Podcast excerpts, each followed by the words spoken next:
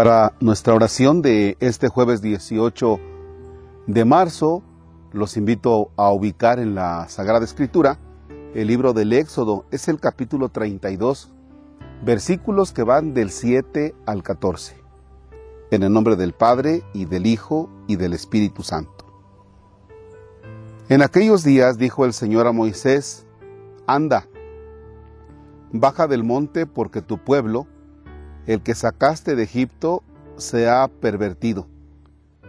No tardaron en desviarse del camino que yo les había señalado.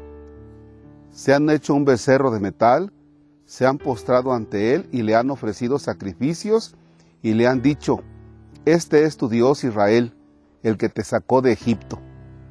El Señor le dijo también a Moisés, Veo que este es un pueblo de cabeza dura Deja que mi ira se encienda contra ellos hasta consumirlos.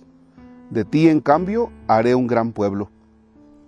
Moisés trató de aplacar al Señor su Dios, diciéndole, ¿Por qué ha de encenderse tu ira, Señor, contra este pueblo que tú sacaste de Egipto con gran poder y vigorosa mano? ¿Vas a dejar que digan los egipcios, lo sacó con malas intenciones para hacerlos morir en las montañas y borrarlos de la superficie de la tierra? Apaga el ardor de tu ira. Renuncia al mal con que has amenazado a tu pueblo. Acuérdate de Abraham, de Isaac y de Jacob, siervos tuyos, a quienes juraste por ti mismo diciendo, multiplicaré su descendencia como las estrellas del cielo y les daré en posesión perpetua toda la tierra que les he prometido. Y el Señor renunció al castigo con que había amenazado a su pueblo. Palabra de Dios. Te alabamos, Señor. Es una lectura de un diálogo entre el Señor Dios y Moisés, pero no sé si ustedes han escuchado en algún momento a papá que le dice a la mamá, oye, eh, tu hija, tu hija, así le dice, fíjense cómo el Señor eh, el esposo no le dice a la esposa nuestra hija, sino que le dice tu hija. Tu hija mira en qué pasos anda y la culpa la tienes tú. Y cuando estaba leyendo este texto le dice Dios a Moisés, baja, porque tu pueblo, es decir, al que tú perteneces, porque tú y ellos son así como que casi lo mismo, se han apartado se han pervertido. Y luego otra cosa que me llama la atención es cuando dice Dios, no tardaron en desviarse del camino que yo les había señalado. Por un lado le dice, mira, es tu pueblo, a él perteneces. Y tú, Moisés, tratas de vivir en fidelidad, tú tratas de, de ser justo, de vivir lo que les he propuesto, pero ellos no. Y dice Dios, me doy cuenta que son un pueblo de corazón duro. O sea, ya se equivocaron, no tardaron mucho. Es una de las grandes luchas que va a tener siempre el pueblo de Dios. El mantenerse fiel al Señor. Le va a costar mucho al pueblo, al pueblo de Dios. Pero bien, ya si lo pasamos a la vida nuestra, si lo pasamos a la vida diaria, fíjense que yo me doy cuenta, Marcos, que, que hay momentos en que le digo a Dios, Señor, sí, yo voy a seguir tus mandamientos, ya, ya quiero llevar esta vida bien, esta vida de rectitud, esta vida, pues que vaya estando en paz yo contigo. Pero en ocasiones me doy cuenta que no tardo mucho en desviarme del camino del Señor.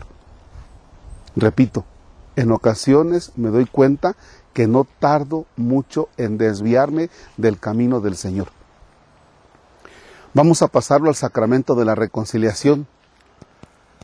Cuando terminamos de confesarnos y el sacerdote nos dice, oh Jesús mío, y rezamos, oh Jesús mío, me arrepiento de haberte ofendido, porque eres infinitamente bueno, padeciste y moriste por mí clavado en la cruz, te amo con todo mi corazón. Y aquí viene una palabrita. Y propongo con tu gracia jamás volver a pecar o nunca volver a pecar. Y te das cuenta que no tardas.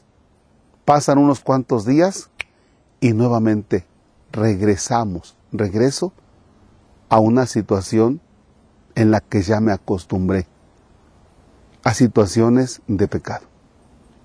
Bien, ¿qué necesitamos aquí? Tener atención especial. A ver, ya sé que esta es la situación que me va a traer siempre problemas. Ya sé, esto, esto, esto. Pongo un ejemplo.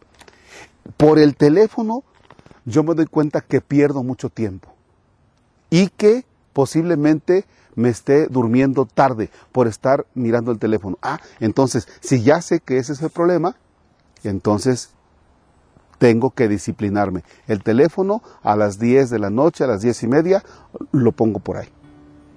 Ya. Y tengo que cambiar mi rumbo de vida. O sea, cuando tú descubres qué es lo que pronto te aparta de Dios, bueno, en eso hay que poner atención.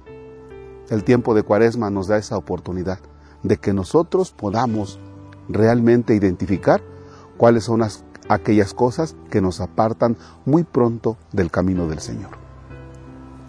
Padre nuestro que estás en el cielo, santificado sea tu nombre. Venga a nosotros tu reino.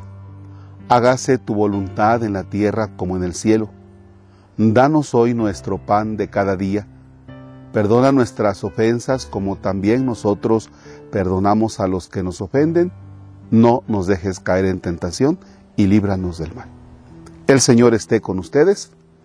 La bendición de Dios Todopoderoso, Padre, Hijo y Espíritu Santo descienda sobre ustedes y permanezca para siempre.